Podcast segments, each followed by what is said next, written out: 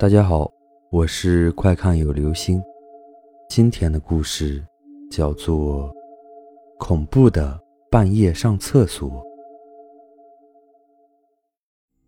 大明是大二的学生，他别的都好，就是胆子有点小。同宿舍的几个同学晚上总是打牌，影响到他的休息，他十分烦恼，打算搬到校外去住。这天。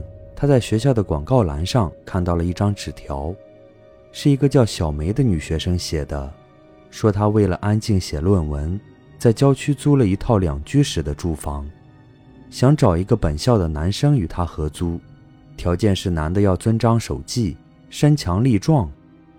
大明忙给那个小梅打电话，两人在约定的地方见了面，一拍即合，约定大明今天晚上就搬过去住。晚上，大明夹着自己的行李卷儿来到了小梅的住处。这是一座旧式的二层小楼，被一大片水塘围着。小梅给大明交代了大致情况后，就进里屋把门插上，继续写论文去了。大明在外屋点一盏昏暗的台灯看书，四周静悄悄的，只有窗外的树叶沙沙的响。让大明身上起了一层鸡皮疙瘩。过了一会儿，他去上厕所，这厕所是在公用过道里，只有一个蹲位，男女通用的。厕所里外黑的伸手不见五指，大明找了半天也没发现电灯开关，他只好摸索着进去。外面的秋风吹得窗户上的几块碎纸头哗哗直响，顿时让他想起之前听过的。快看有流星讲鬼故事，不由毛骨悚然。他格外的轻手轻脚，生怕发出响声把鬼招来。上完厕所，大明回到房间又看了会儿书，正准备睡觉，突然吱呀一声，里屋的门开了。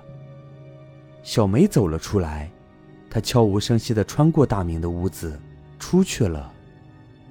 他的脸上没什么表情，好像大明根本不存在。他出门的时候带进一股寒风，大明不禁打了一个寒战。就在这时，厕所里的小梅发出“啊”的一声尖叫，这声音在深夜里听来格外恐怖，吓得大明一屁股坐在了地上。怎么，第一个晚上就遇到鬼了？大明赶紧把皮带抽了下来。握在手里当武器，一切又恢复了平静。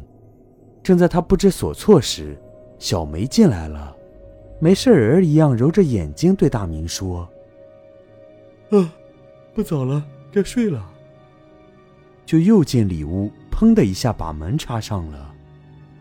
屋外是秋风瑟瑟，厕所里是小梅的尖叫声，那声音在夜里听来。要多揪心有多揪心，令大明彻夜难眠。大明想问个究竟，可小梅忙着写论文，根本不和他多说话。午夜时分，大明感到肚子一阵不舒服，要上厕所。他穿衣起来，还是轻手轻脚的进了厕所。此时的厕所里静得吓人，不多时，一种怪声。在他的耳边响起，而且越来越近，大明的头发都直了起来，两腿软的几乎要倒下。突然，声音停在了他的脸上，吓得他半天才稳住神儿，觉得好像是个大蚊子。秋天了，还有蚊子。他抡圆了，照着自己的脸上，啪的一巴掌打了下去。